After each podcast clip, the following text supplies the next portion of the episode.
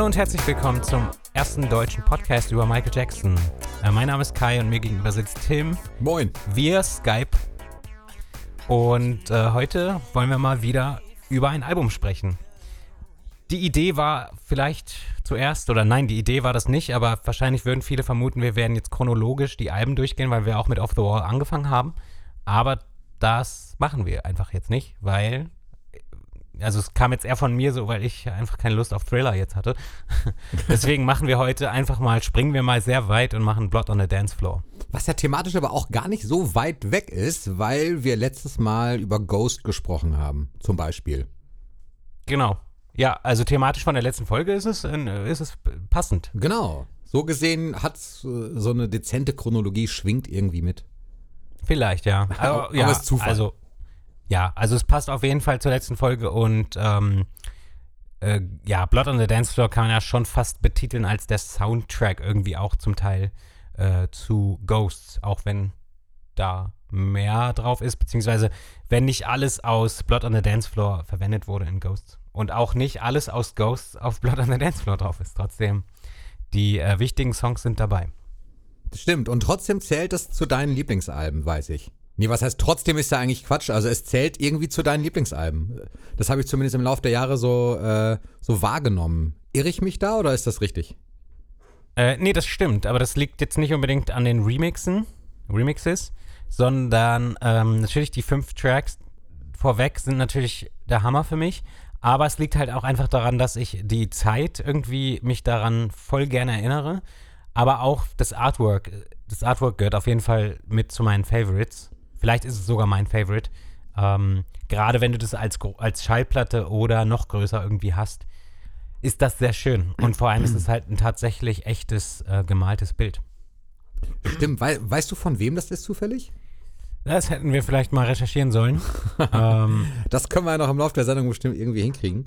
Ähm, ja. Aber wo du gerade sagtest, äh, du erinnerst dich da gerne dran. Ich erinnere mich nämlich tatsächlich auch an ein Foto von dir. Ähm, und diejenigen, die das so ein bisschen mitverfolgen, bei uns schon ein bisschen länger, die kennen das Foto bestimmt, wie du ich vermute, es ist Weihnachten. Ich bin mir aber nicht ganz sicher. Korrigiere mich, wenn das nicht stimmt. Aber du sitzt irgendwie auf dem Boden, bist äh, selber noch ein Kind und hast eine History äh, VHS-Kassette in der Hand. Kann das sein? Ja. Ja. Das existiert. Da warst du auch nicht älter als irgendwie, keine Ahnung. Ich würde jetzt, äh, ich könnte jetzt rechnen, aber ich, ich schätze einfach mal zwölf, elf? Boah, nee, da war ich sogar jünger noch. Oder jünger äh, noch? okay. Ich, ja, ja, tatsächlich war ich da sechs, sieben oder so. Okay, das ist ja. Ja, ja. Alles klar. Ähm, und äh, es gibt so, es gibt halt tatsächlich zwei Bilder. Eins äh, mit der Volume 1 History und irgendein anderes Weihnachten später dann ja. habe ich die, die Volume 2 gekriegt. Cool. Und da gibt es tatsächlich ein ähnliches Bild von. Ähm, das gibt's, ist, glaube ich, auch irgendwo auf Facebook hatte ich das mal, aber vielleicht ist es da auch nicht mehr. Ähm, genau die Zeit ist natürlich äh, immer noch, also Blood on the Dance Floor, die Zeit ist ja quasi immer noch die History-Zeit auch. Ja. Und ähm, ja, das, das Album. Das Jackson-Jahr, ne? Das eins, ja, eins der, eins der Michael Jackson-Jahre auf jeden Fall. Ja, aber, ja, aber vor allem 97 war ja ein sehr gutes Jahr für Michael. Genau, History to Leave Ghost kam raus, Brother on the Dance Floor kam raus mit quasi, du hast gerade schon gesagt, Ghost Soundtrack im, im Prinzip, also zumindest sind mhm. die Tracks, die in Ghost vorkommen, ja wirklich drauf. Und gar nicht so viele neue Stücke. Blood on the Dance Floor ist ja, ist ja mehr so ein, also steht ja auch mit drauf, History in the Mix, weil halt einfach auch äh, acht Stücke drauf sind, die äh, schon auf History erschienen sind, allerdings im, im Remix jetzt. Und genau. fünf, fünf komplett neue Tracks, also was heißt neu, da doch schon neu, aber äh, halt bisher noch nicht erschienen auf CD. Ja, zu dem Zeitpunkt. Genau, zu dem Zeitpunkt.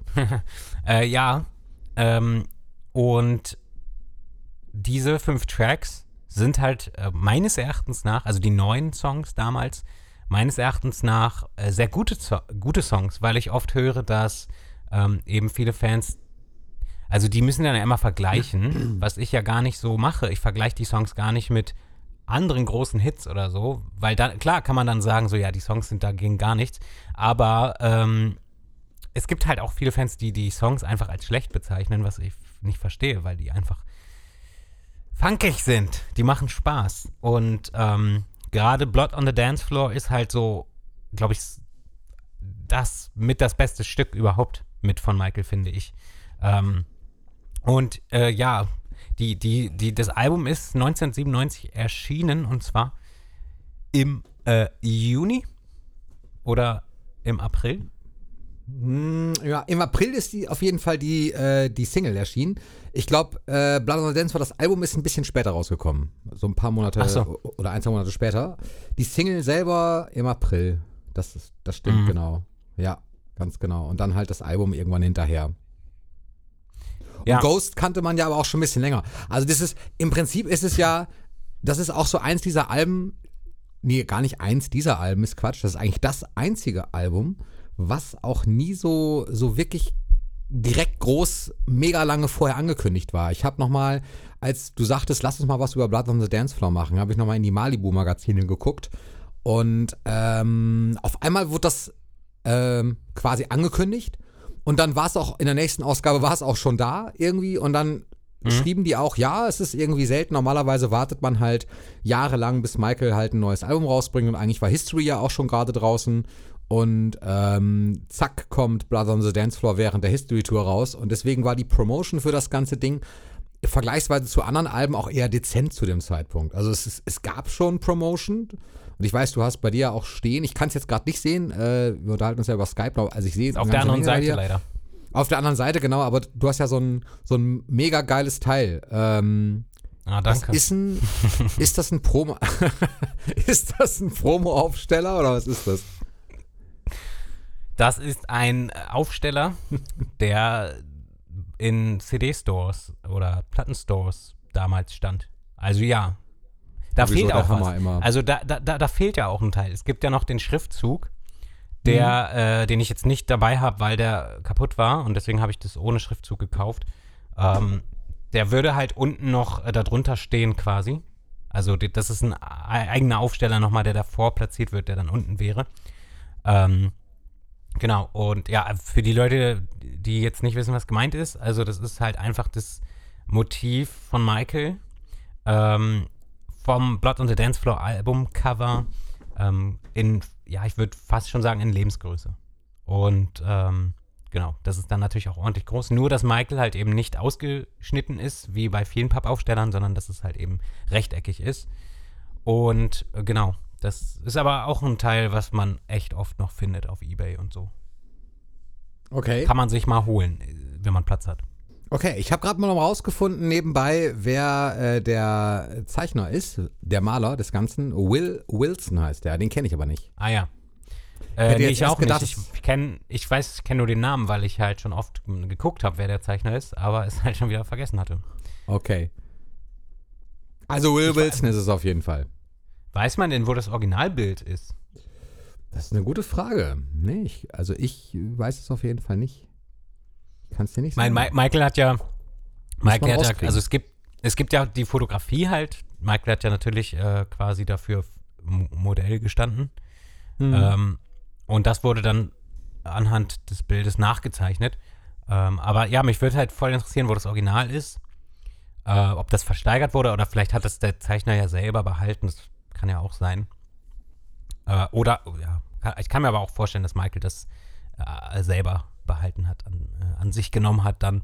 Ähm, kann ich mir sehr gut vorstellen. Aber ja, äh, das würde ich, also hätte ich Geld so, würde ich mir das voll gern, würde ich das ersteigern. das wäre so ein Ding, das, das würdest du dir kaufen. wäre richtig cool. Das wäre richtig cool, ja. Okay. Mhm. Okay, ja, ich sehe es hier Das gerade wird halt nie mal. passieren.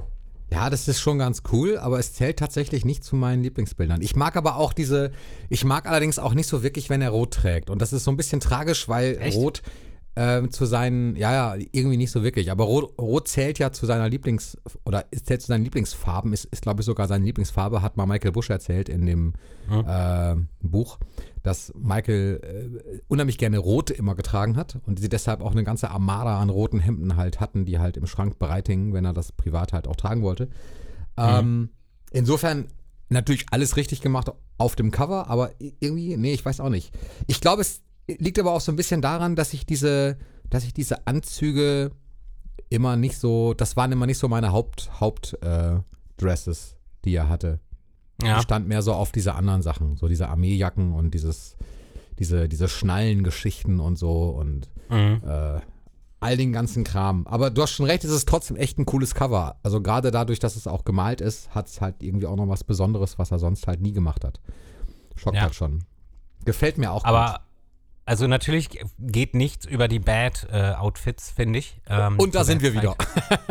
Ja, ja, sorry. Nein, das war auch bei Bad. Wie viele Minuten haben wir gemacht, um bei Bad zu landen? Komm, sag mal jetzt. Schieß mal. Zehn? Sitzt zehn? elf, elf, Elf. Minuten. Cool, wir haben es wieder geschafft. Ja, wobei Lass uns über Zuhörer Bad sind reden. Nein, für den Zuhörer sind es wahrscheinlich ein paar weniger. Minuten. Ähm, äh, genau, aber äh, ich äh, muss sagen, also meine Lieblingsfarbe ist auch rot. Tatsächlich, deswegen bin ich dann nicht bei dir, aber ähm, Ah, okay. natürlich gibt es bessere Outfits. So, das stimmt. Ähm, aber irgendwie, ich mag auch das Video total gerne. Da hat er ja auch das äh, Outfit an. Ähm, und da habe ich mal eine Frage, denn Ja. ähm, für die Zuschauer, Hörer, wieso sage ich immer Zuschauer? Äh, für die Zuhörer, Tim hat vorher ganz schön viel Notizen gemacht und deswegen habe ich keine mehr gemacht. Und da steht eine Sache, die, die, über die weiß ich noch gar nichts, und da muss ich jetzt mal was fragen. Und zwar steht hier, dass äh, ein alternatives Video gedreht wurde für Blood on the Dance Floor. Du meinst das, was ich äh, geschrieben habe mit das äh, Vincent Patterson, der Ja. da. Okay, und dass der. Ja, das ist richtig. Also gefilmt wurde.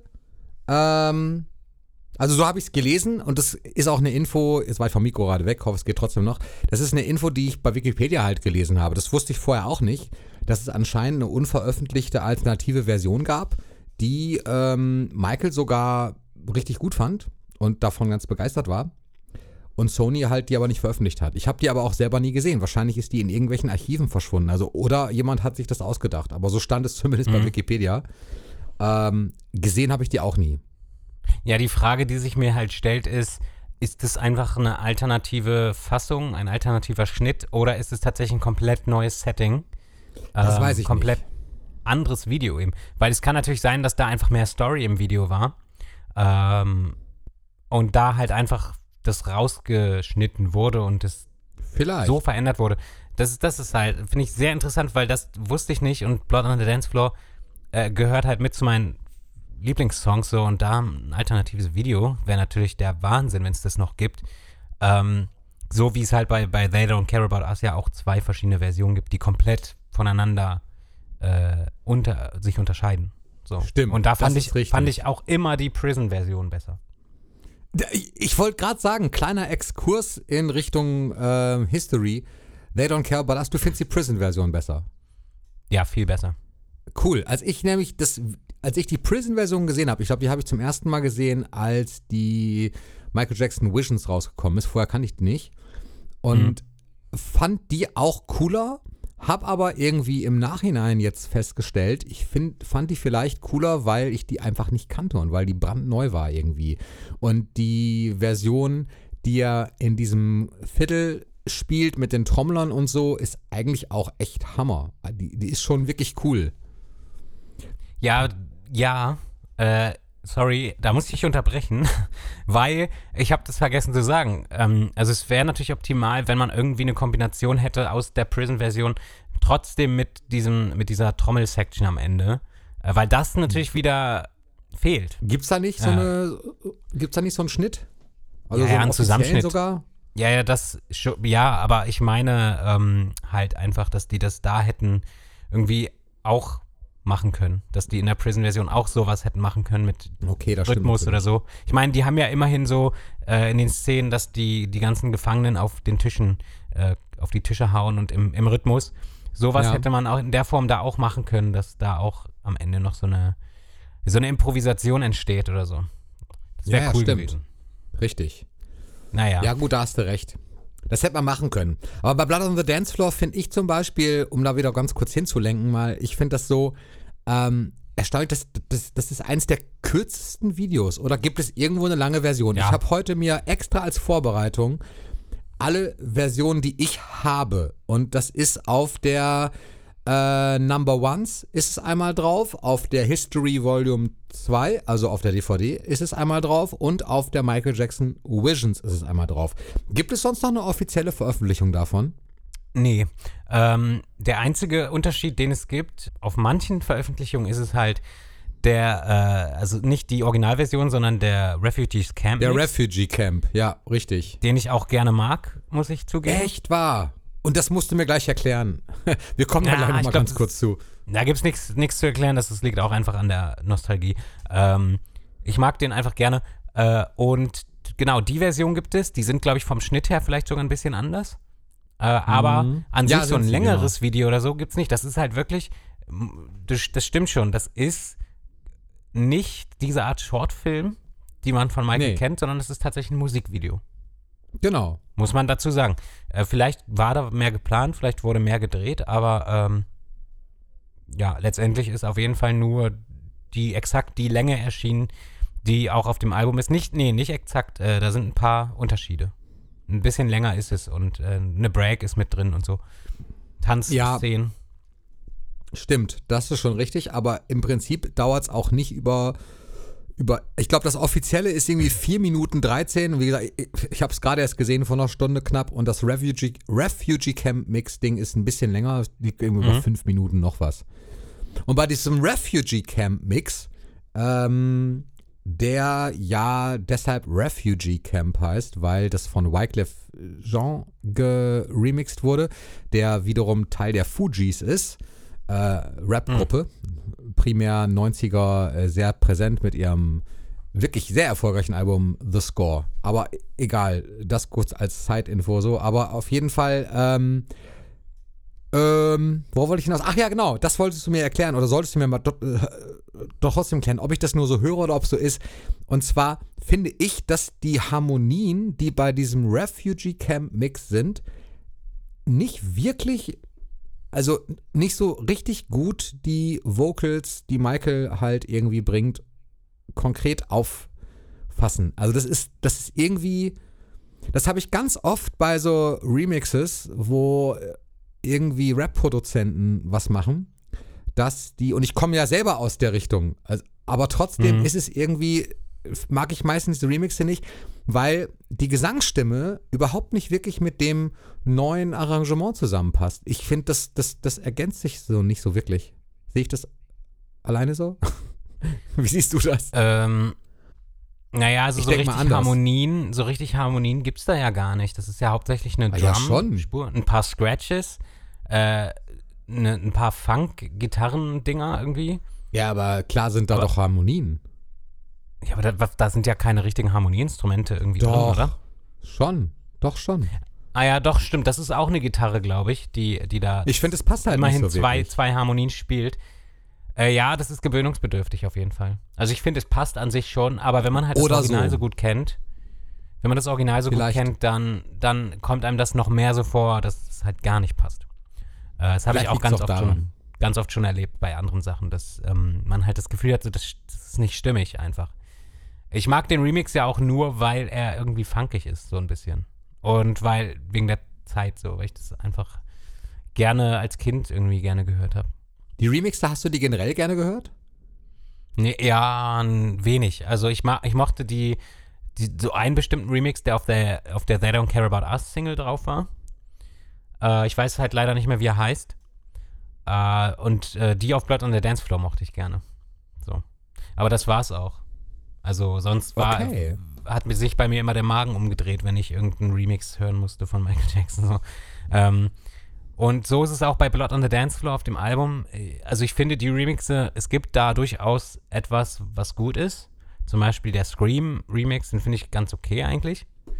Ähm, und der wurde äh, von wem wurde der produziert? Jimmy Jam und Terry Lewis. Du, du schreibst, der Remix hat etwas, etwas von Rhythm Nation. Ja, finde ich irgendwie. Das habe ich ja, als ich das gehört habe, dachte ich das so. Ich finde, der, der Beat, der jetzt drunter liegt, hat irgendwie so ein bisschen was von dieser Rhythm Nation-Ära von Janet. Und ähm, ich kam deshalb auch ein bisschen drauf, weil ich halt gelesen habe, dass, dass Jimmy Jam und Terry Lewis auch Janet produziert haben. Ähm, Mhm. Ungefähr zu der Zeit, wo Rhythm Nation war, also 85, ha- wobei Rhythm Nation war nicht 85, aber ähm, 91 da, da, oder so. Ja, nee. Oder ja, neun- neun- 89 oder so. Ja, genau, Ende 80er so, aber sie haben auf jeden Fall, haben sie ähm, Janet halt mitproduziert und ihren Sound auch so ein bisschen geprägt. Und das hat mich tatsächlich bei diesem Remix auch wirklich dran erinnert an diese Zeit. Ich fand dieser Scream Louder Remix, dieser Flight Time Remix, ähm, hatte irgendwie was, also für mich hatte das was von Rhythm Nation. Ich war sofort wieder Mhm. in, in, in diesem Janet-Gefühl drin. Ja, ich muss äh, zugeben, Und ich mag ich, Rhythm Nation, ja. Ich, ich finde, das ist ja. Ja. das ist das wirklich, doch, ich liebe das Album. Das ist zum Beispiel bei mir auch so eine, so eine Kindheitserinnerung, dass ich Michaels Geschwister irgendwie ganz komisch wahrgenommen habe, weil ich irgendwie ja mit, mit Bad angefangen habe und da war ich halt dann so, so Teenager, Kind, Teenager und habe dann irgendwie die anderen nicht so wirklich wahrgenommen und Janet kam dann irgendwie mit Rhythm Nation und brachte auch diese geilen Choreografien und Mhm. ähm, da gibt es ja auch diesen ganzen Film und äh, total geil, kann ich nur empfehlen. Und irgendwie ist dieser Sound halt so wie, äh, ja, so ein bisschen Dangerous-lastig schon zum Teil. Ich weiß Ja. auch nicht. Also es geht so in die Richtung. Ich mag das. Ja. Äh, soweit ich weiß, war das ja sogar so, dass nach Rhythm Nation ähm, Michael sogar äh, Janet quasi um Erlaubnis gefragt hat, ob er das mit dem Military Style, ob er das irgendwie auch Ja, machen so. kann. So, dass die da auf Genau. jeden Fall drüber gesprochen haben und Michael hat, hat das auf jeden Fall inspiriert. Ähm, ich muss nochmal wegen dem Scream Louder, muss ich sagen, dass ich den tatsächlich schon, äh, also öfter, also ich mag den schon gerne, aber ich mag ihn schon fast lieber als das Original. Weil das Original ist mir zu, zu vollgepackt mit ähm, verschiedenen Sounds. Ich weiß nicht, wie ich das beschreiben soll, aber ähm, live okay. mag ich das Original dann doch lieber auf der History Mhm. Tour.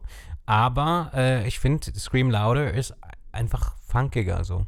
Und äh, natürlich fehlt da wiederum, glaube ich, ich weiß nicht, ob es wirklich fehlt, aber ich glaube, dass das Gitarrensolo zum Beispiel fehlt, dieses coole, ähm, was natürlich im Original dann viel, viel besser ist, aber Ja. also, ja, ich weiß nicht, aber es ist halt generell auch nicht mein Lieblingssong, Scream. Doch, mag ich schon. Ich mochte diese Janet-Michael-Kombination gerne halt. Das hat mir halt Ja. irgendwie gut gefallen. Weil ich darauf immer gewartet habe, dass die beiden wirklich mal was machen. Und dann kam halt irgendwie Scream. Was ich bis heute noch nicht so ganz verstehe, ist, aber vielleicht liegt es an der elektronischen Bearbeitung. Scream selber zählt ja so als, äh, oder, oder zählte zu dem Zeitpunkt auf jeden Fall, ob es jetzt noch so ist, weiß ich nicht genau, als das teuerste Musikvideo aller Zeiten. Also auf jeden Fall, Ja. als das rauskam. Und das habe ich damals schon nicht so ganz verstanden, weil ich irgendwie dachte, hä, ja, und das ist jetzt dieses Raumschiff.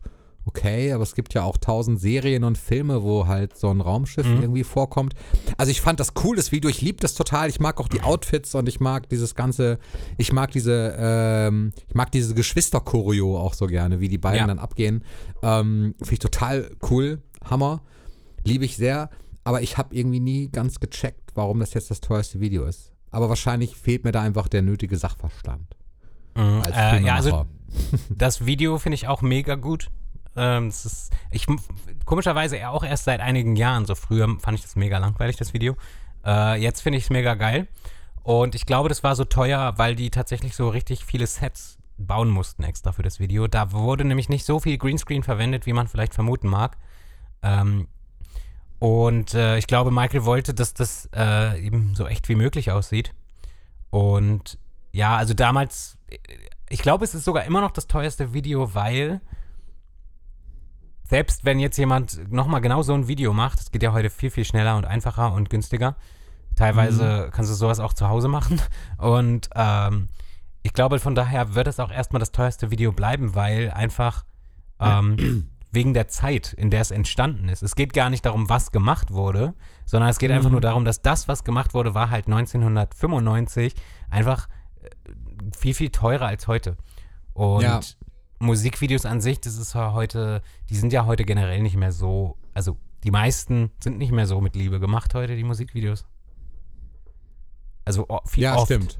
Es sei denn, es ist so independent oder so, von nicht großen, komischerweise so. Es ist, bei mir kommt es oft vor, dass ich Videos sehe, die sind, die sind von, von kleineren Künstlern. Die sind tausendmal geiler, als wenn irgendeine Major-Label-Plattenfirma dahinter steckt. Das ist ganz komisch. Aber ich glaube, weil, weil große Plattenfirmen einfach auch nicht mehr viel Geld ausgeben für Musikvideos, was total schade ist. Aber das ist auch off-topic schon wieder. Ähm, genau. Nee, es Ja, gehört schon äh, grob äh, dazu im Prinzip. Ein bisschen, ja. Ja, aber an sich, so das Musikvideo, das Musikvideo ge gehört schon mit zu, zu den besten von Michael und es liegt natürlich mit auch an Janet einfach. Ähm, genau. Wir haben jetzt aber so gar nicht irgendwie so über die, die, die, die richtigen Songs, die haben wir jetzt irgendwie übersprungen. So ein bisschen. Aber können wir, das? noch, können wir Ja. noch machen. Wir haben ja letztes Mal Ja. auch Ghosts gesehen und genau so, äh, nee, ich wollte gerade sagen, genau so steigt dieses Album auch ein. Ist gar nicht wahr. Es startet ja mit Blood is on the Dance Floor. Blood on the Dance Floor, ja. Also ist so der Opener. Nein, nein, weil du hast, du, hast, du, hast, du hast gesagt, Blood, da- on, Blood is on the Dance Floor, deswegen. Ach so, okay. Ja, heißt doch auch so. Ah, nee, Blood heißt Blood on the Dance Ha, ey, weißt du, ich bin auch heute irgendwie durch. Ja, ha, Wie immer. Habe ich, hab ich mir so aufgeschrieben. Wie immer. Habe ich mir in meinen Notizen auch so aufgeschrieben. Blood is on the Dance. Weiß ja gar nicht Ja. so. Blood on the Dance. Genau, richtig. Eine Teddy Riley-Produktion hört man auch, finde ich, so ein bisschen. Genau, du, es Und steht wenn schon ich in schon mal mit sowas.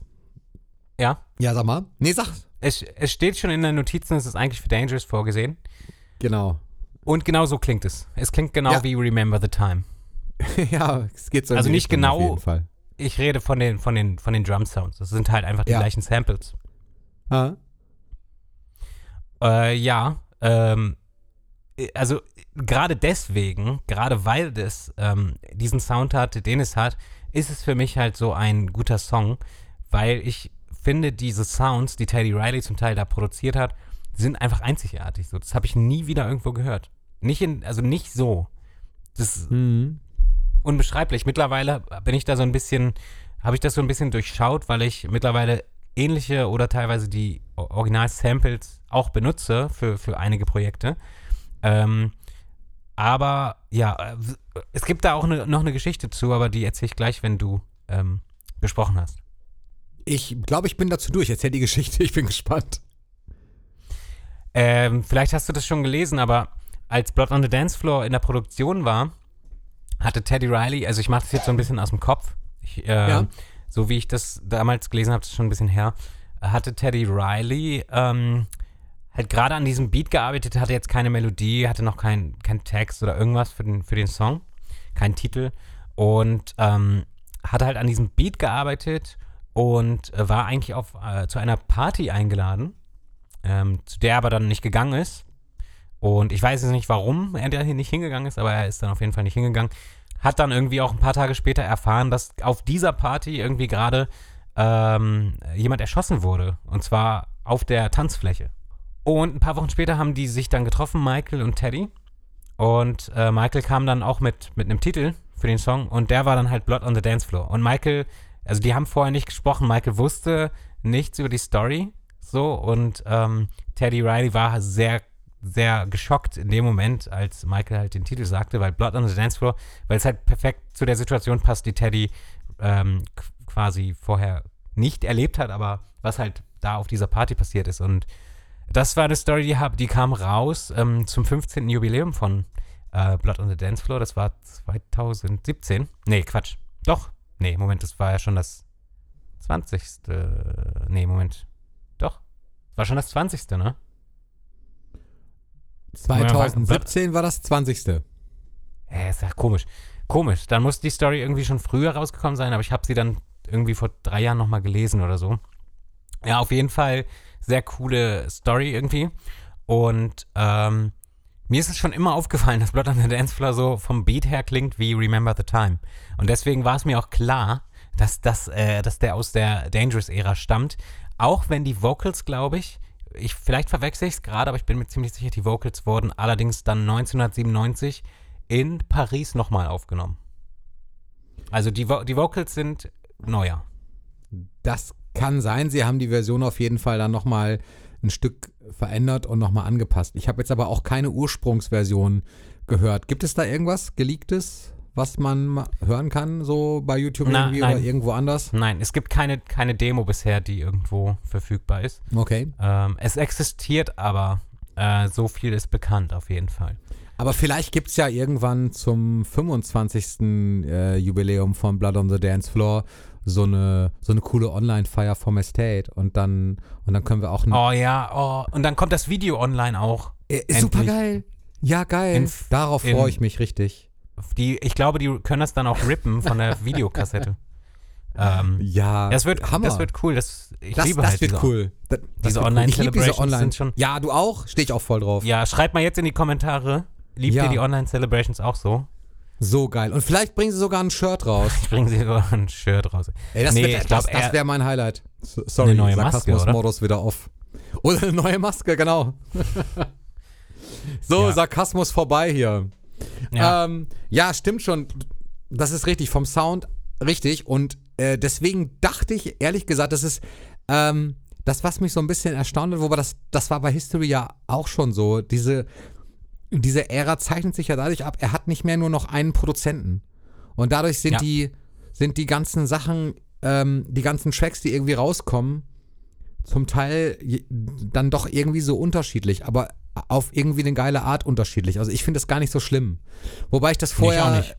Nee, also, ne, klar, so warum auch. Aber bei den ganzen anderen Alben zog sich halt immer so eine, so eine Soundlinie noch mehr durch, fand ich, als das jetzt zum Beispiel bei Blood on the Dance Floor ist. ja. Ich mag die aber trotzdem alle total gerne. Ich habe mir die, wie gesagt, heute nochmal alle angehört und ähm, war ganz erstaunt, als ich mir dann die Infos rausgesucht habe, was, was für Leute da eigentlich mitgearbeitet haben. Ich habe mir das nie so wirklich bewusst gemacht. Und Teddy Riley, klar, ne, wie du gerade sagtest, hört man absolut raus. Bei den anderen Tracks, aber letztendlich, auch wo ich überrascht war, ist dann gleich, ich weiß nicht, hast du noch was zu, zu Blood on the Dance Floor zu sagen, sonst wäre ich direkt bei Morphin. Nee. Nee, nee, Ähm, mach mal weiter ruhig. Da, da habe ich nämlich äh, tatsächlich, da war ich ganz erstaunt, da stand in den Credits beim Album, dass die Gitarre von Michael Jackson und Slash gespielt wurde. Und da habe ich gehört, was für eine Gitarre? Ist damit dieses, Ja. dieses, dieses Sample, also ist das ein Sample, was im Prinzip dann ja da durchgängig gemacht wird? Oder was ist das? Äh, wo ist da die Gitarre? Ich habe das nicht ganz gecheckt. Ja, kann ich dir auch nicht sagen. Äh, ich höre da keine Gitarre. Da, ich höre da halt synthetische Dinge. Auf Ja, jeden Fall war das die. Gitarre mal. Vielleicht war, ja, vielleicht ist es so verfremdet, dass es ähm, synthetisch klingt mittlerweile. Ähm, habe ich auch gelesen, die Credits, und äh, ja, da war ich auch irgendwie äh, verwundert. Ich habe aber auch schon in den Credits von Blood on the Dance Floor schon mal gelesen, irgendwie Drums Michael Jackson so. Also äh, ganz komisch. Ähm, man, Aber wahrscheinlich dann vielleicht, das, ja, wahrscheinlich dann so das Drum-Programming irgendwie. Also Ja. irgendwie das, denke ich mal. Ich denke mal nicht, dass er am äh, Set gesessen hat. Nee, aber es äh, würde mich interessieren, ob er das überhaupt konnte, weil sein Rhythmus ja so perfekt war, äh, dass man eigentlich meinen könnte, er könnte auch ein Schlagzeuger gewesen sein. Ja, Auf jeden Fall haben wir, genau, Morph Morphin. Morphin, genau. Kurze Nebeninfo. Ähm, der Track wurde auf der malaysischen Version von Blood on the Dance Floor umbenannt in ähm, Just Say No. Beziehungsweise, also auf der auf der CD selber ähm, steht hinten statt Morphin äh, Just Say No drauf, was ziemlich komisch ist, aber Du hast die, oder? noch nicht. Ach so, Danke. du wolltest die immer haben. Nee, die ist äh, unterwegs. Danke Ah, Corona, okay. dass sie noch nicht da ist. Ja, ja gut, du musst ein bisschen warten halt. Ja. Ähm, genau, das wollte ich nur kurz da reinwerfen, weil das ähm, haben wir, das steht auch irgendwie nirgends. Äh, und ich war sehr überrascht einmal darüber, als ich das gesehen habe und ähm, wollte sie dann aber haben, einfach nur, weil es cool ist. Und ähm, genau, ich, ich glaube auch alle Songs, äh, alle diese fünf Songs, das sind alles Songs, die waren mal vorgesehen für ähm, Dangerous oder History. Ich glaube, da ist kein Song drauf, der wirklich viel älter ist. Nee, wahrscheinlich nicht, stimmt. Superfly Sister wäre der nächste. Superfly Passt Sister, das ist, äh, hieß, glaube ich, ursprünglich mal ähm, Superfly Super Sister oder sowas. ja, Das klingt, klingt auch geil. aber ich bin So. mir nicht sicher, vielleicht, vielleicht doch anders. Ähm, Wie so Freunde, die sich toppen wollen, so, hey, du bist meine Superfly Sister, ey, du bist meine Superfly Super Sister. so klingt das. stimmt. ja. Äh, Ja, sehr cool. Genau, und, und es, also irgendwie, ähm, Wusstest du, Da dass Prince auf dem Ding Gitarre spielt? Prince spielt da Gitarre? Das ist Nein. gesampelt, oder? Nein, er spielt auch nicht Gitarre. Aber ich fand diese, da gibt es so einen kleinen Part, der klingt wie so eine Prince-Gitarren-Break irgendwie. Fand ich. Finde ich ganz cool. Ich glaube, ich, ich, glaub, ich weiß auch, welchen Part du meinst tatsächlich. Ja. Ähm, ja, ja. Ähm, was wollte ich denn gerade sagen? Und zwar die Songs,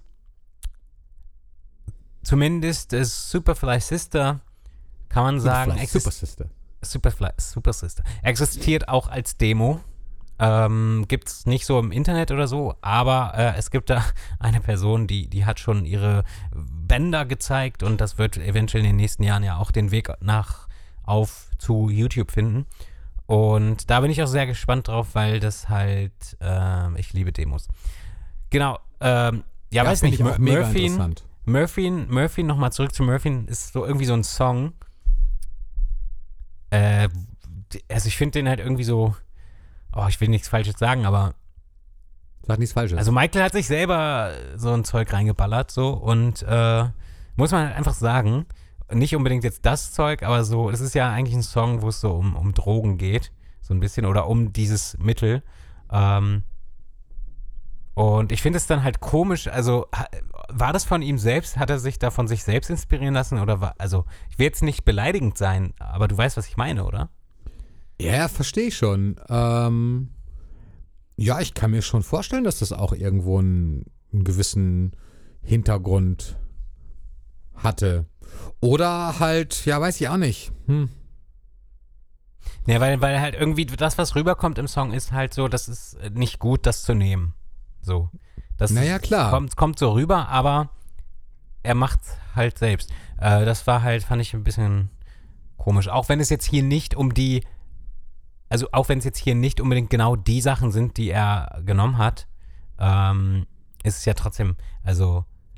Aber ja er hat sie ja aus anderen Gründen, denke ich mal, genommen. Es ist ja nicht, dass er, er sich einen schönen Abend machen wollte mit irgendwie Schmerzmitteln, sondern er hatte ja äh, Schmerzmittel. Ja, Äh, Im Prinzip deshalb, weil er wirklich durch diesen Unfall in den 80er Jahren da am Pepsi-Set so schwere Verbrennung hatte, dass es da anfing mit, mit Schmerzmitteln und ähm, er da irgendwie in so einen Kreislauf geraten ist, den Mhm. er selber, ich glaube, anders als jetzt jemand, der in irgendeinen Club geht und sich jetzt irgendwas schmeißt, ähm, Ja. weil er halt irgendwie doof ist so oder so. äh, Mhm.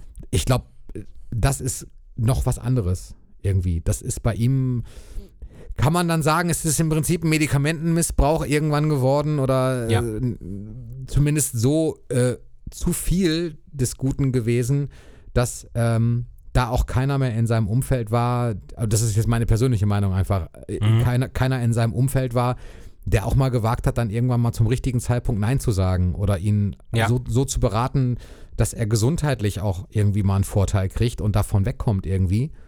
Ja. Weil wenn du in so einem Status, glaube ich, bist, hast du ganz viel Ja-Sager um dich rum und das ist auch echt gefährlich. Insofern denke ich, Morphin, vielleicht hat es aber auch einen kleinen biografischen Teil, einfach weil ähm, ich glaube nicht mal, dass er das wirklich cool fand, halt Medikamente nehmen zu müssen. Nee, so habe ich das ja auch nicht gemeint. Also, ähm, nein, das, also, was heißt, also das ist ja wohl sicher so, dass Michael Jackson keiner von denen war, die sich dachten so, ja, geil, jetzt erstmal äh, was schmeißen. Natürlich nicht. Ja, genau. Ähm, anfangs fand, hat er es bestimmt sicher, es hat halt durch Pro Probleme mit dem Unfall angefangen, durch Schmerzen. Ähm, aber irgendwann war das, glaube ich, schon so, glaube ich, dass er schon dann auch das öfter mal genommen hat. Vielleicht hatte er da schon auch Schmerzen, aber es wäre jetzt noch nicht so weit gewesen, jetzt das zu nehmen. Also, dass man das nehmen müsste. Naja, klar, du wirst zum irgendwann. Schlafen und so. Sicher, Das- also- irgendwann hast du so eine Abhängigkeit halt, ne? Und ich meine, ich kann ihn da verstehen, weil ich selber auch seit frühester Kindheit die Extremschlafstörungen habe. So. Mhm. Also du liegst da halt wirklich manchmal vier, fünf Stunden wach, während alle anderen nach fünf Minuten einpennen. Und du brauchst Stunden. Das ist wirklich belastend so. Ähm, bei ihm war es ja wahrscheinlich zum Teil noch krasser, dass er halt wirklich auch bis 11 Uhr früh, äh, also bis 11 Uhr, 12 Uhr mittags so, ähm, wach lag, was, was ich gelesen habe. Nach, gerade nachdem er gestorben ist, hat man da ja so Stories gehört. Man weiß natürlich nicht, wie, ob die Quellen jetzt vertrauensvoll sind, aber ich glaube halt, die Probleme waren auf jeden Fall Schmerzen so, generell. Äh, es kamen ja noch Schmerzen an seinem Rücken hinzu, die durch den Auftritt 1999 ähm, in München äh, passiert sind. Da hat er auch sich zu geäußert mal in einem Interview. Ähm, und, und halt einfach seine, seine Schlaflosigkeit so. Äh, ich wollte aber auch sowieso zurück zum Song. Es gehört halt, ich mag das so gerne, wenn er so aggressiv singt, ja. Ja. Und auch mal Wörter in den Mund nimmt, die nicht unbedingt, äh, für die er nicht unbedingt bekannt war, so. Ähm, und dieser Part dann, äh, der Demerol-Teil, wie du ihn aufgeschrieben hast, äh, der ruhige Teil in dem Lied, quasi die Bridge, die kommt ja so unerwartet. Die Ja. kommt so unerwartet aus dem Nichts und das macht den Song irgendwie sehr besonders. Die zieht sich auch ein bisschen, aber das ist geil, weil du, du, du erwartest nicht, dass das wieder weitergeht dann mit in der Lautstärke. Und dann Nee, kommt ein Schrei von ihm und dann geht's weiter. Und das ist ziemlich cool. genau. und Ähm, bei diesem Demerol-Teil mag ich auch, dass der, vielleicht hast du es auch gerade gemeint damit, dass der halt, dass dieser ruhige Teil auch noch mal länger dauert, als man eigentlich denkt. Genau. Ah, das meintest du auch gerade, ne? Genau, das meine ich gerade. Okay, dass, ja, dass man, cool. Ja. man erwartet nicht, dass es dann nochmal weitergeht mit dem lauten Ding. So. Ja, doch, das schon. Ich nicht. Okay, doch, also das am Anfang habe ich es nicht erwartet. Aber ich fand, dass dieser, äh, ich nenne ihn mal Meditationsteil, so dass dieser Meditationsteil, irgendwie dieser, die, ne, dieser Demerol-Schwebeteil, äh, der ist, äh, der ist quasi doppelt so lang, als ich eigentlich dachte. Also der kommt halt nochmal dann nochmal nach, wo ich eigentlich dachte, jetzt geht's wieder los und dann Ja. kommt das, dann bleibt's aber erstmal ruhig und das, das finde ich ganz cool. Ja. Ja, ist auf jeden Fall, hat ein schönes Arrangement, gefällt mir auch wirklich gut. Ja. Ja, dann haben wir halt, wie schon öfter jetzt erwähnt, Superfly Sister. Ein sehr, äh, ein sexy Song. ähm, ja, wenn man sich mal den Text durchliest, dann ist er ist schon interesting. Ähm, ja, aber wir wollen clean bleiben hier, also von daher. Äh, ja, ist auch super funkig und wir haben gerade schon gesagt, ist, äh, ist so sehr Prince-artig zum Teil, die Gitarren. Ähm, und es ist auch fast schon, muss ich sagen, ein, also der, einer der Songs, den höre ich so mit am öftesten von der Blood on the Dance Floor Platte, weil der so mitreißt irgendwie. Die, die, der Basslauf ist wunderschön, auch wenn es gar nicht so viel Töne sind, die gespielt werden. Aber das ist ja, das ist irgendwie so ein, so ein Michael Jackson Basslauf einfach. Das Ja. braucht nicht viel und es ist perfekt so. Stimmt. Ja, zu dem Song habe ich allerdings nicht viel Information, so im Kopf nicht und auch so nicht, weil ich glaube, der Song war halt super unbekannt, als er rauskam. Also man hat davon vorher jetzt auch, glaube ich, keine Stories großartig gehört. Nö, war ja auch keine Ähm, Single. Ist letztendlich äh, produziert, aber mit mitgeschrieben von äh, Brian Lorraine. Und da habe ich, da habe ich jetzt auch im Vorhinein so ein ganz kleines bisschen gelesen. Brian Lorraine, äh, mittlerweile Brianna, also hat sich umwandeln lassen zu einer Frau. Äh, Oh, zu dem Zeitpunkt. ich gar nicht. Nee, wusste ich auch nicht, habe ich irgendwie heute gelesen. Ist auch eigentlich total egal, aber irgendwie stand da halt mit bei. So, ist und trotzdem interessant. ja, ist trotzdem wissen. interessant, stimmt. Ähm, hat aber das, das, was ich viel interessanter fand als das eigentlich war, dass Brian Lorraine und Michael Jackson schon mal zusammengearbeitet haben. Und zwar bei Do the Bartman. Äh, Ja. Stück für den Simpsons, Simpsons Sing the Blues Album. Und äh, da hat Michael mitgeschrieben, stand aber nie in den Credits, weil er das vertraglich nicht konnte zu dem Zeitpunkt und da irgendwie äh, fest war in einem Vertrag und deswegen diese Komplikationen umgehen wollte und hat dann das zwar mitgeschrieben, aber hat, stand da nicht in den Credits mit. Das kam dann halt Ja. erst ein bisschen später raus und da haben die beiden schon mal zusammengearbeitet. Das fand ich ganz interessant. Und äh, Brian Lorraine war auch auf dem Dangerous-Album schon mit dabei und hat irgendwie Drum-Arrangements zum Teil, glaube ich, gemacht. Irgendwie so. Der, der Name ist mir halt auch bekannt. Also ähm, der war definitiv auch auf mehreren Projekten zu hören. Auch wenn Ja. er vielleicht nicht so viel gemacht hat.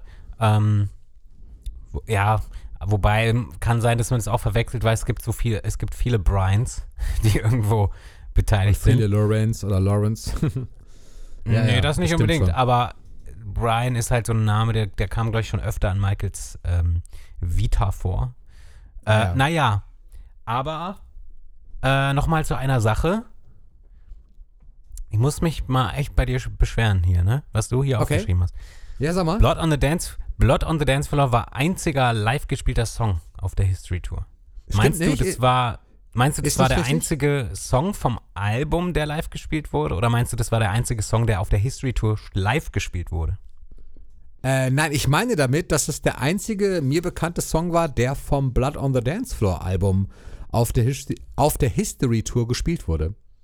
Okay, dann, dann ist es richtig. Aber es, so wie es hier geschrieben ist, klingt es so, als wäre das der einzige Song gewesen, der auf der History Tour live gespielt wurde. Nein, so habe ich es nicht gemeint.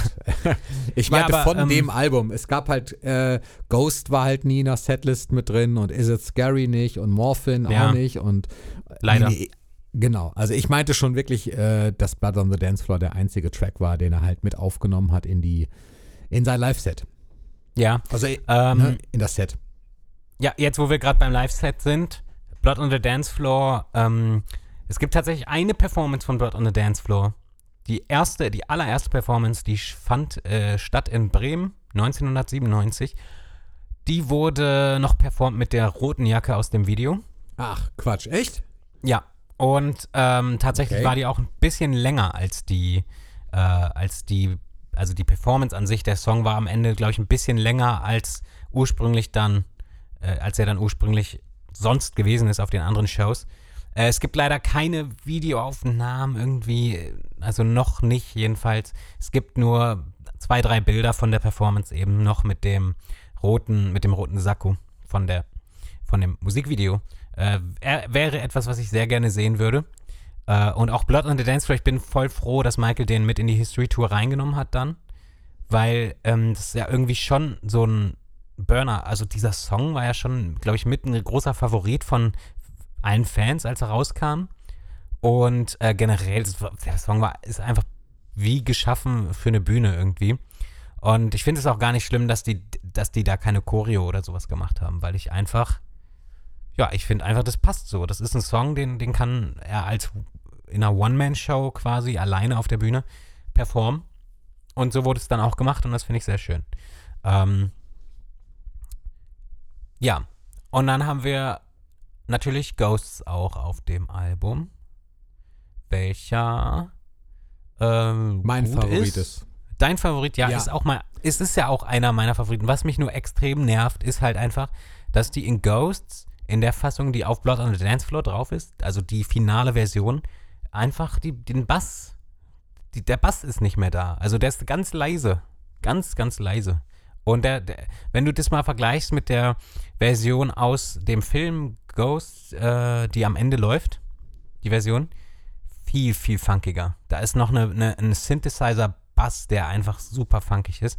Und das, das macht mich extrem, es stört mich extrem, wenn ich, wenn ich das Album höre und da fehlt diese, diese Bassline. Weil die war Okay. super funkig.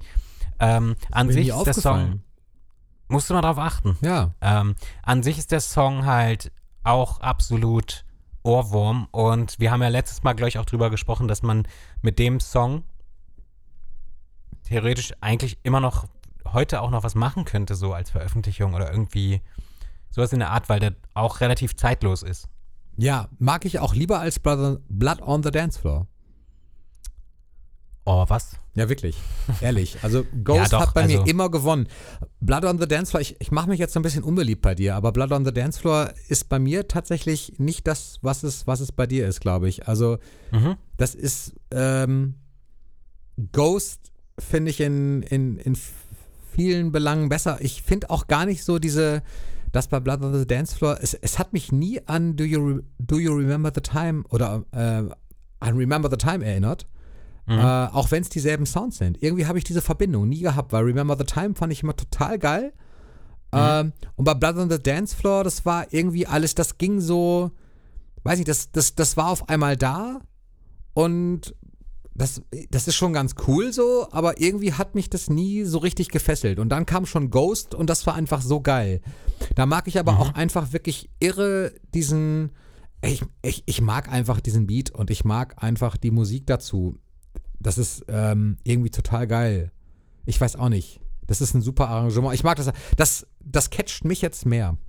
Tatsächlich. Ja, ja, also ich bin dir jetzt auch nicht böse, Tim. äh, Da bin ich beruhigt. trotzdem für die Zuschauer, das ist unsere letzte Folge. Nein, Spaß. Ja, Ähm, das war's. das war's. ähm, Einmal einen falschen Ja. Satz gesagt. Also das, Das Problem war's. ist doch hier generell, dass alle fünf Songs eigentlich geil sind, die da drauf sind. So, für dich ist es weniger Blood on the Dance Floor, aber es sind alle, für mich sind sie alle äh, auf einem Level schon. Sind sie, Also sind wenn ich sie. jetzt, ja, wenn ich jetzt, wenn man sich jetzt für einen entscheiden müsste, der jetzt schlechter ist als alle anderen so, dann, dann wäre es bei mir vermutlich Morphin so. Ähm, weil Is It Scary ist halt auch schon wieder so ein krasses Teil. Vor allem das Ende, weil da geht es ja dann nochmal in eine höhere Tonart, falls man es, wer es nicht bemerkt hat, der Song geht am Ende in eine, ich weiß nicht in wie viele Halbtöne, vielleicht sind es drei Halbtöne, vielleicht ist es nur ein Halbton. Und Michael haut halt die Vocals trotzdem perfekt raus und Is It Scary hat so, hat halt so solche Energie durch seine Vocals. Auch wenn ich finde, dass zum Beispiel die, die Drum Machine oder was benutzt wurde in dem Song Is It Scary, ein bisschen untergeht, muss ich sagen. Also Hm. die, die Drums gehen irgendwie et etwas unter in dem Song. Äh, könnte man irgendwie nochmal remixen. äh, und ja, da sind wir aber sowieso auch, das ist auch noch ein Ding. Haben wir auch letzte Folge oder irgendwann haben wir es besprochen. Blood on the Dance Floor kam nie wieder nochmal raus als Re-Release in irgendeiner Stimmt. Form. Ja, naja, also schon als CD, da gibt es dann so eine Version, also was heißt ne, so eine Version? Ich, als CD kam die, glaube ich, schon nochmal irgendwie 2001 oder vielleicht sogar auch 2009, aber das war jetzt kein äh, besonderes Release, was, sondern wie? die wurde halt einfach nur nach, ja, die stand halt normal weiter im Laden und war halt einfach eine neue Pressung so. Also es war Achso, jetzt, aber, aber identisch Ja, zu der alten. Genau, völlig identisch. Also jetzt auch nichts, nichts dran gemacht, nur halt, dass sie halt nochmal nachgepresst wurde quasi. Ja. Äh, und jetzt nicht die Originalpressung von 97 halt nochmal im Laden steht, sondern halt, äh, die halt aufgrund der, der Menge nochmal nachgepresst wurde. Aber du hast recht, es, es gab sie tatsächlich nie nochmal neu. Und das finde ich so schade, weil das immer so ein Album ist, was auch in allen Boxen fehlt. Also wenn du jetzt, keine Ja. Ahnung, diese, wie heißt die, ich habe die auch da drüben stehen, ich finde sie jetzt gerade nicht, die mit den, diese rote Box, wo alle Alben drin sind. Weißt du, welche ich meine? Ja, genau, die meine ich. Wie heißt die? Die heißt The Collection. The Collection, genau, richtig. Ja. Mag ich voll gerne, ist sehr cool. Ich mag das, dass die in so Papphüllen sind, aber Blood on the Dance Floor fehlt. Dann kam irgendwie. Die sind, ähm, die sind ein bisschen so wie so kleine Schallplatten. ja, genau, richtig. Das Mag ich, ich auch voll gerne. Und dann kam irgendwie die Diamond Celebration, diese große Box, die zum irgendwie, weiß ich nicht, warum die eigentlich rauskam, irgendwie Geburtstag, 60. kann das sein? Irgendwie Ja. so. Auf jeden Fall kam die raus, habe ich mir auch gewünscht und auch bekommen. Das war sehr nett von meiner Familie. Und auch da Blood on the Dance Floor fehlt. Und ich, ich, ich check das nicht. Ja. Warum? also Ja, weil die Leute das halt nicht als Album, äh, leider nicht als Album ansehen, sondern halt als, als Remix, äh, Compilation oder sowas. Ähm, und ich meine ja auch, dass Michael selber ja auch ähm, das unbedingt wollte, dass da noch äh, normale neue Songs drauf sind, weil äh, ursprünglich war, glaube ich, geplant einfach nur ein Remix-Album und Michael wollte es nicht so gerne, glaube ich.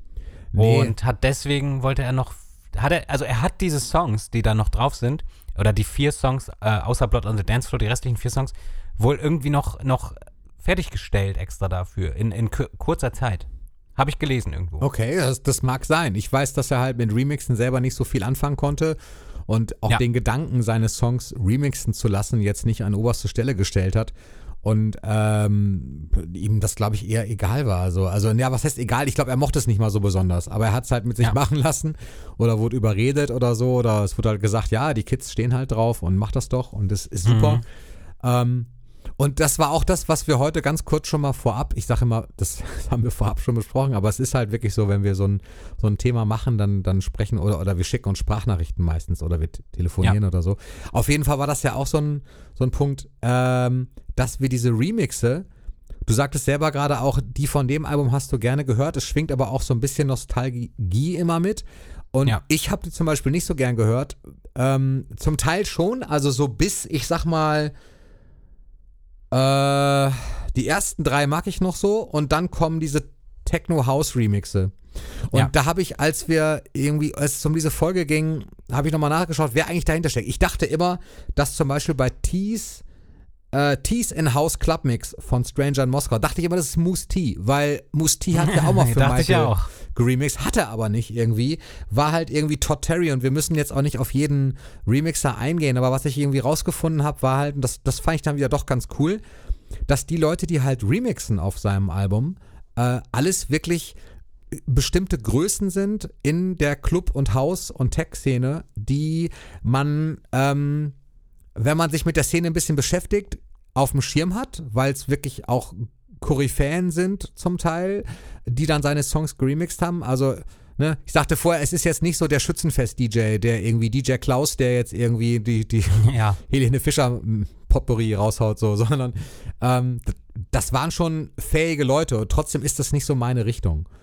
Und ich Ja. glaube trotzdem halt, dass, dass das Konzept dahinter äh, ist ja aufgegangen. Also es, es war letztendlich war es das erfolgreichste Remix-Album, was, was es halt gab, mit Ja. äh, den Millionen verkauften Einheiten, die es da halt war. Und das ist auch wieder ein Rekord letztendlich, ob man es mag oder nicht. Aber umso scha schader, nee, schader sagt man nicht, umso, äh, ja, also Beschissener. beschissen, und das ist das Wort, was ich gesucht habe, umso beschissener, Kai, finde ich, dass Blood on the Dance Floor äh, eben nicht wieder veröffentlicht wurde. Zumindest äh, nicht, nicht richtig gewürdigt wurde. Bei diesen fünf Bomben-Tracks und diesen Remixen, die ja im Prinzip anscheinend auch nicht schlecht sind, auch wenn sie nicht meinen Geschmack treffen. So, also Ja. irgendwie, ja, bleibt das wieder Ja, die, aus. Fa die, die Fans wollen das ja auch nicht. Nee, die wollen eben, das nur- glaub ich die wollen, auch nicht so. Die wollen, wir wollen Online-Celebrations. Ja, so, genau. Jetzt habe ich es mal gesagt. Bitte. Diese, Ja, ne, YouTube reicht uns, ja, definitiv, wenn es HD ist. wenn es HD ist. äh, ja, das war jetzt übrigens nochmal nicht ernst gemeint. Nein, Ähm, von mir auch nicht. Nee, ich meine, ich meine für die Zuhörer. Ja, ich weil- weiß. Ja, ähm, ja, ich will auch gar nicht über alle Remixe sprechen, weil ich stimme dir da schon so zu. Äh, ich mag auch die wenigsten. Ich finde, die Remixe an sich sind eher so ein Ding, das kannst du ganz gut nebenbei laufen haben, wenn du Freunde zu Besuch hast oder so. Äh, und man sich eigentlich eher unterhält oder so. Dann kannst du, kannst du laufen lassen. Weil, ähm, Ah, selbst vielleicht- da. Weiß Nee, nicht. doch, ich finde es okay. Ich finde es Ja. okay, wenn du es nebenbei laufen lassen hast. Aber zum richtig Zuhören ist jetzt nicht so meins. Äh, am schlimmsten finde ich äh, den Mix von You're Not Alone. Den finde ich auch im Original schon schrecklich. Äh, also das Lied. Ähm, und ja, äh, weiß ich nicht. Also Scream ist da schon die Ausnahme, mag ich gerne. Den Remix. Wobei zum Beispiel wirklich genau der, den du angesprochen hast, ne, dieser You Are Not Alone Remix, ich mag den auch nicht. Und genau da steckt aber so eine Legende hin. Äh, da steckt genau so eine Legende hinter. Ja. Ne? Nämlich. Also das Ding heißt Classic Club Mix, ist von Frankie Knuckles und Frankie Knuckles ist ein, ist ein amerikanischer DJ, der, äh, so steht es bei Wikipedia, der als Godfather of House gilt, weil er im legendären Warehouse, ich zitiere mal einfach, und das stimmt wirklich, also Warehouse ist, ist wirklich ein Begriff, kenne sogar ich vom Namen den Club, ähm, hat er ja, gemixt aus Disco und RB und hat quasi Haus kreiert. Und äh, absolute Legende, wirklich. Frankie Knuckles kannte ich sogar vom Namen schon, als ich es gelesen habe heute nochmal. Und äh, ist halt nicht meine Musik, aber tatsächlich nicht irgendjemand. Und äh, aber ich mag den Remix auch nicht. Das Original finde ich okay mittlerweile. Ich habe ja letztes Mal, glaube ich, gesagt, dass ich mit den Balladen Nee. mittlerweile mehr anfangen kann als früher. Und doch, das finde ich okay. Ich finde das Video nicht so, das, also das, das muss ich mir irgendwie nicht geben. Dieses, dieses, dieses Lisa Marie Presley und er dann oben ohne in diesem Theater. Ich weiß nicht, irgendwie, das, das, das, das schäme ich mich irgendwie immer, wenn ich mir das angucke.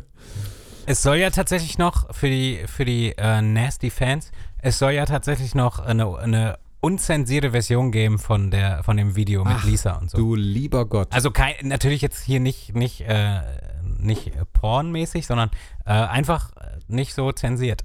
Okay. Aber, also habe ich ganz oft schon gehört von, von Sammlern. Ähm, ja, vielleicht da, ne, manche freuen sich dann vielleicht auch drauf. Die Ladies freuen sich drauf.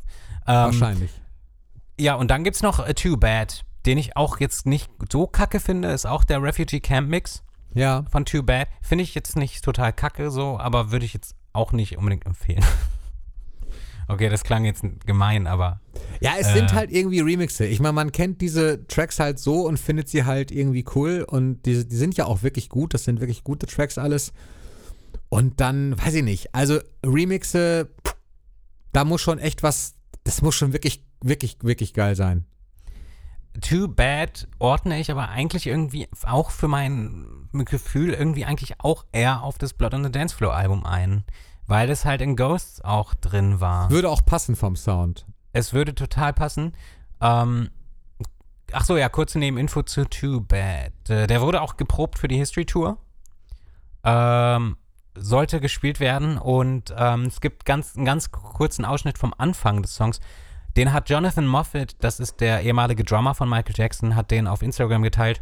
Too Bad äh, sollte gespielt werden auf der History Tour und was man da gehört hat in seinem Sample klang sehr vielversprechend auf jeden Fall. Ähm, ja, Too Bad gehört für mich halt auf jeden Fall mit zu, zu dem Album irgendwie, eigentlich in der Originalfassung. Ich weiß, es wäre komisch, wenn er da jetzt nochmal drauf gelandet wäre, weil er halt auf History schon war. Aber irgendwie hätte ich es cool gefunden. Weil irgendwie. Also, komm, es gibt ja auch diese Collectors Box da von Ghosts, ähm, wo das Blood on the Dance Floor Album drin ist, so eine Videokassette und etc. Da haben wir letzte Folge drüber gesprochen. Ja.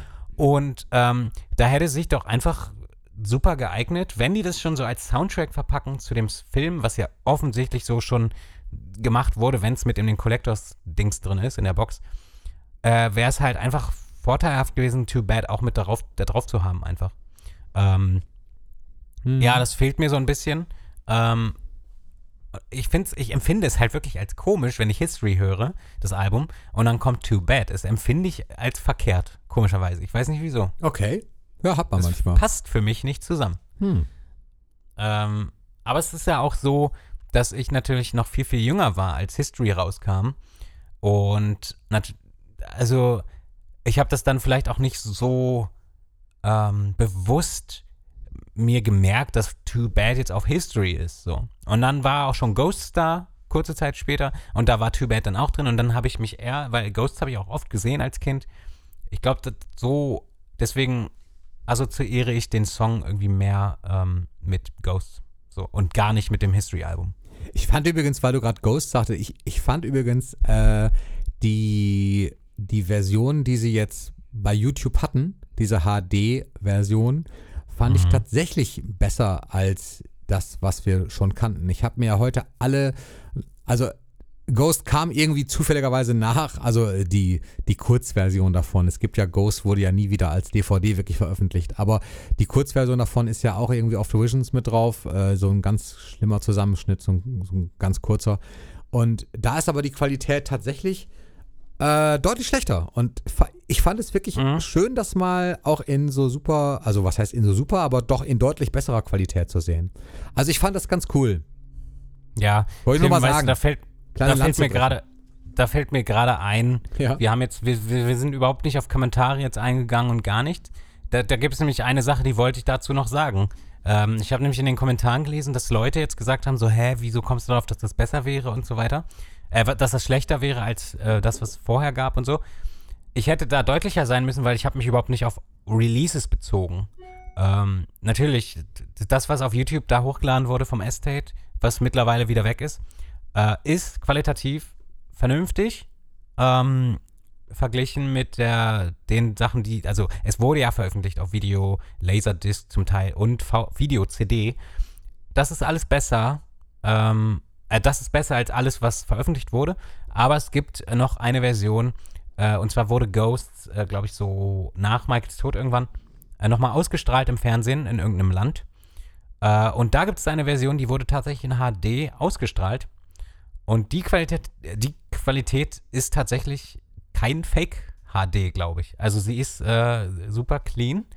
Die, äh, ähm, die, ja, das Color Grading, sage ich jetzt mal, also das ist ja quasi das Zusammenspiel von, von den Farben in dem Film, ist äh, in der Estate-Version besser, auf jeden Fall, äh, als in der Version, die ich eben angesprochen habe. Aber es gibt noch eine andere Version, die ist auch auf YouTube mittlerweile.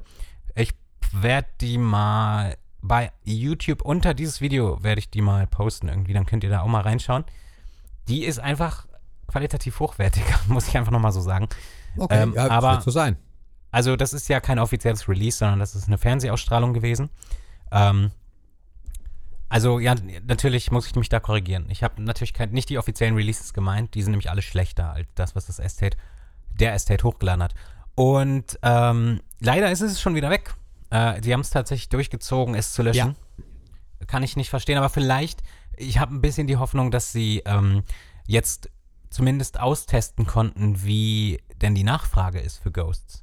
Genau, ähm, Kai, und wenn wir Glück haben, Achtung, Sarkasmus, dann. Uh, ähm, Online Celebration. ja, warte, wenn wir Glück haben, Kai, dann, äh, dann bringen sie es nächstes Jahr Halloween doch auch schon wieder online. Dann können wir es nochmal in HD sehen. Ja. Ist okay. das cool? Total. Ja. Weißt du, ich wäre auch voll zufrieden damit, wenn das auf Netflix landet oder so, ne? Äh, Also ja, in, aber, aber restauriert bitte. klar, bitte, warum nicht? Sicher. Das wäre cool. Aber äh, äh, Wenn Anfang. Ja. ja, aber nein, es kann auch wirklich sein, dass das, dass die jetzt irgendwie die, das Video hat halt innerhalb von, von diesen drei Tagen irgendwie drei Millionen Aufrufe gehabt oder sowas. Und das ist ja nicht, nicht kacke. So. Also du meinst so wie Also- bei uns jetzt quasi. Genau, wie unser Podcast. Eigentlich ja wegen uns, weil wir haben darüber gesprochen. Ja, und wir brauchen Und zum Beispiel für drei Millionen Klicks brauchen wir eine Woche. Ja, komm. Zwei, zwei Tage. also, nein, Aber aber Spaß vorbei. ich glaube schon, also ich glaube schon, dass die, dass, die, dass da eine Chance besteht, dass der Estate jetzt so ein bisschen vielleicht doch äh, überlegt, ob das vielleicht doch wert ist, das Ding mal zu restaurieren und auf Blu-ray zu veröffentlichen oder in tatsächlich wirklich in einem Streaming-Dienst anzubieten, ähm, weil die Nachfrage sehr groß ist. Und ähm, man hat auch gelesen, ich habe mir die Kommentare durchgelesen, da waren tausende Kommentare von Leuten, die keine Fans waren oder irgendwas, aber teilweise auch von Fans, die haben gesagt, äh, ich wusste gar nicht, dass das existiert. Und das waren Leute so geflasht von zum Teil. Und das hat, also letzt, jetzt nach der Aktion muss ich auch sagen, dass ich das cool finde, dass sie das hochgeladen haben. Aber ich finde es halt nach wie vor uncool, dass sie es halt wieder gelöscht haben jetzt. Ähm, ja, so viel dazu. Das ist das, was ich für, zu der letzten Folge zu den Kommentaren sagen wollte. Ähm, und sonst, ja.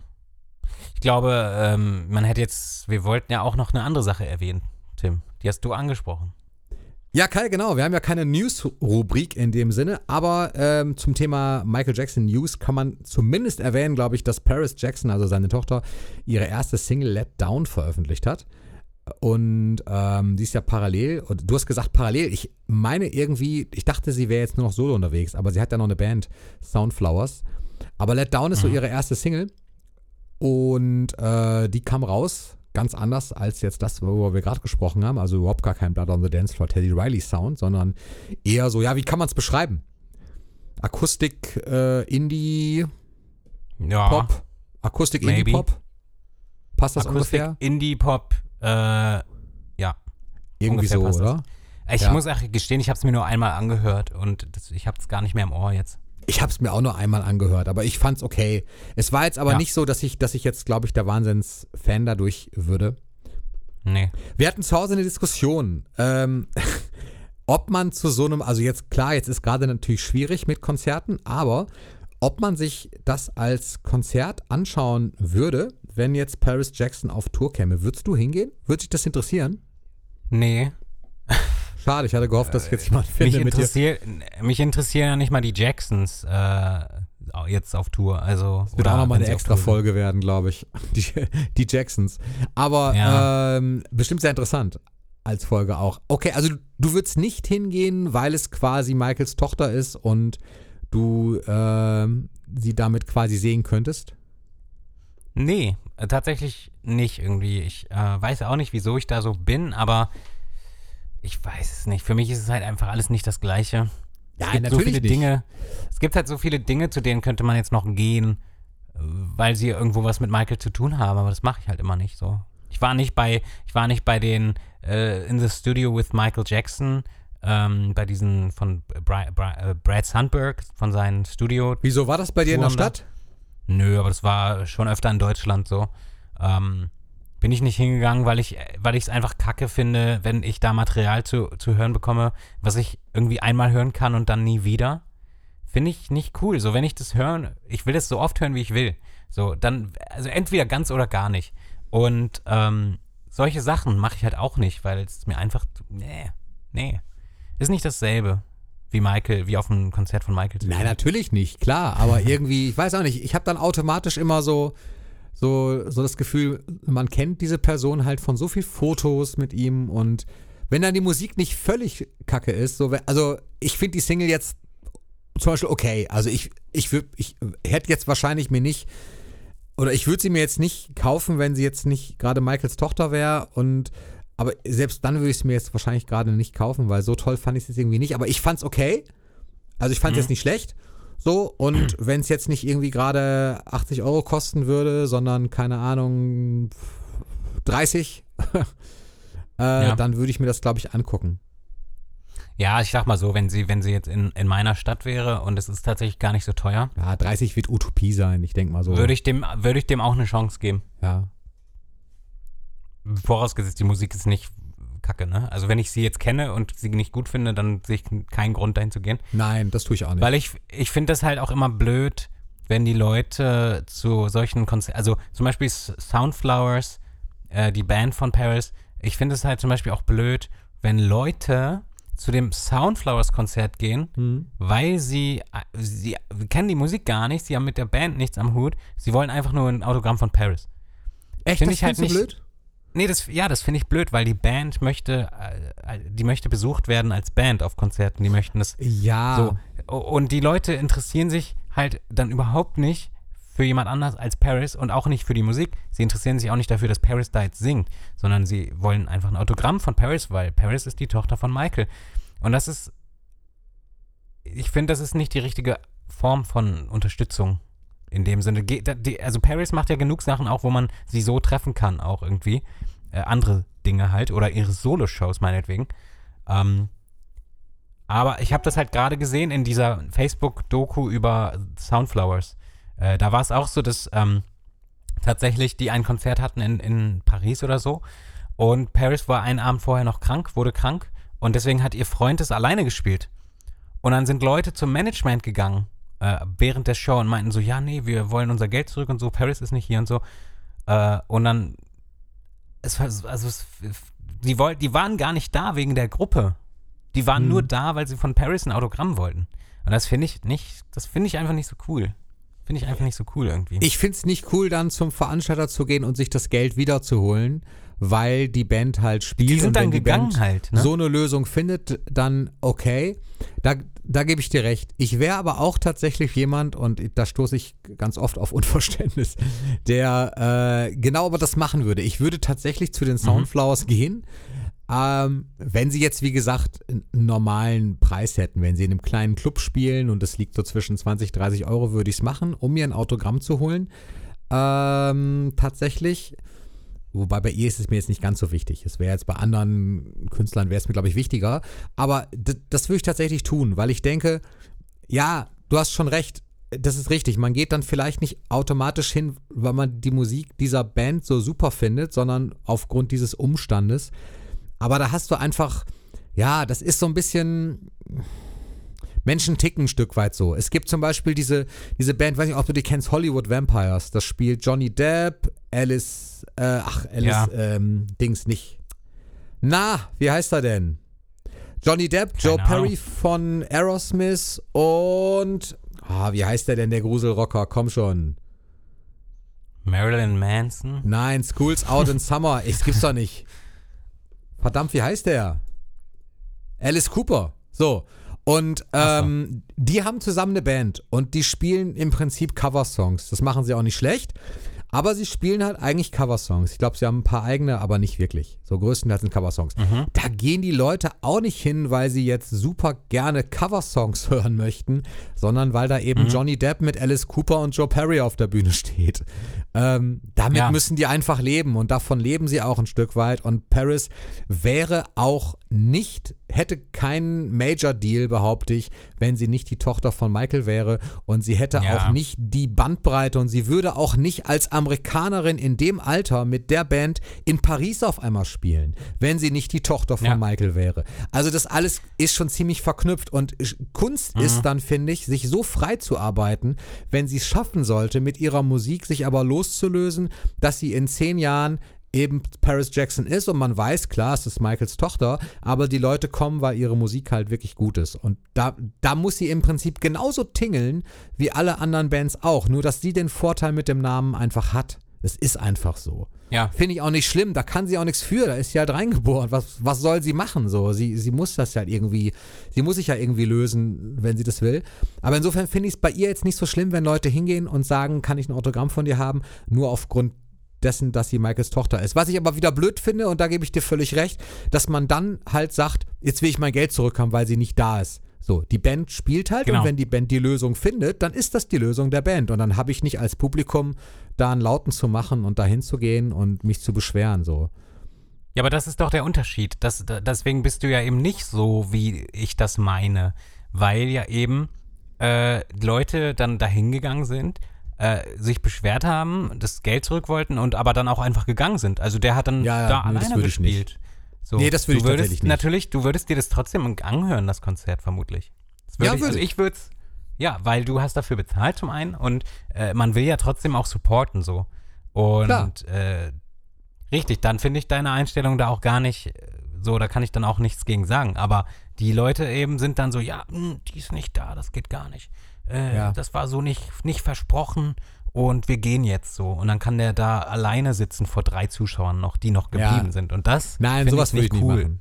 Na, das finde ich auch nicht Ja. cool. Das war, Das war das- übrigens das eine, ich eine Art, das war eine Art Promotour, glaube ich. Ähm, Ja. Also es war gar nicht so ein Ding, dass da voll viele Leute sowieso schon die kannten, sondern sie sind da zu Promo-Zwecken äh, auf Tour gegangen ein bisschen. Ähm, genau. Ja, voll off-topic, aber Aber interessant. interessant ein bisschen. Ich bin mir auch sicher, es gibt ein paar Leute da draußen, die sich dafür interessieren. Aber trotzdem, das Wichtigste haben wir, glaube ich, auch. Ähm, aber es kann man gerne mal, wir machen ja noch öfter Laberfolgen, ähm, wo wir einfach ohne ein Thema los ähm, sprechen. Und da kann man natürlich nochmal auf Blood on the Dance Floor sicherlich nochmal hier und da eingehen. Ähm, die wichtigen Infos waren für mich auf jeden Fall dabei. So, die Remixe haben wir ja schon besprochen. Finde ich, finden wir beide ja nicht so hammermäßig. Wir haben uns ja da eine rausgepickt, die sind okay. Ähm, und ich glaube, an Facts gibt es auch gar nicht mehr so richtig. Außer vielleicht, dass ähm, Blood on the Dance Floor 2017 ja dann nochmal äh, auf der Scream äh, Compilation als Bonus drauf war, allerdings in einer ja, Mash- Mash-Up-Fassung. Ne? Blood on the Dance Floor X Dangerous. Ähm, Ja, genau. dass irgendwie der Beat von Dangerous und Blood on the Dance Floor gemischt war. Ja, da sind noch vielen, mehr vielen, Stücke vielen drin. Samples. Da ist auch Ja, es gibt mehr ja auch noch noch eine- mit eine drin und so. Genau, eine lange ist so Version ein- gibt es davon ja auch noch. Ja, genau. Ja, es Äh, ist sehr auch nicht war, schlecht, Fand ich cool. Fand ich cool.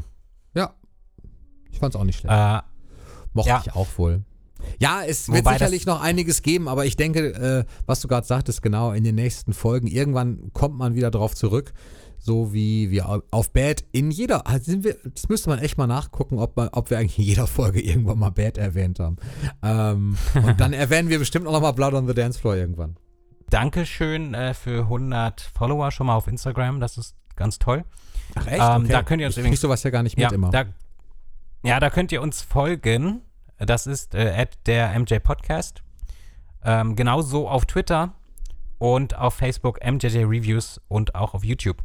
Ähm, ja, äh, ihr könnt gerne einen Kommentar hinterlassen. Wenn jemand schon kommentieren möchte, gerne heute äh, und die Muße hat, dann auch gerne. Äh, habt ihr einen Lieblingsremix von diesen acht Remixen, die da drauf sind? Das würde mich auch interessieren. Ja. Und vielleicht auch warum. Und auch warum. Und vielleicht auch, ob ihr die Schallplatte habt, weil die ist nämlich gar nicht so, gar nicht so häufig mehr zu bekommen. Und vielleicht auch, ob ihr die Schallplatte nicht mehr braucht. Ja, und, und, mir ob die ihr uns die vielleicht verkaufen wollt. sponsoren wollt. Oder Also sponsern. ich, ich Aber dachte, Ich nehme sie genau, auch so, wir- wir aber ich würde sie auch bezahlen. ja, wir brauchen nämlich einen Sponsor eigentlich, weil dann können wir richtig Cash machen. Okay, jetzt, jetzt wird es ganz komisch hier. Ähm, ja, ich würde mich an der Stelle verabschieden. Äh, von dir, Tim, und von allen Zuschauern. Ähm, und sage mal hiermit Tschüss und äh, ja, Tschüss. Tschüss.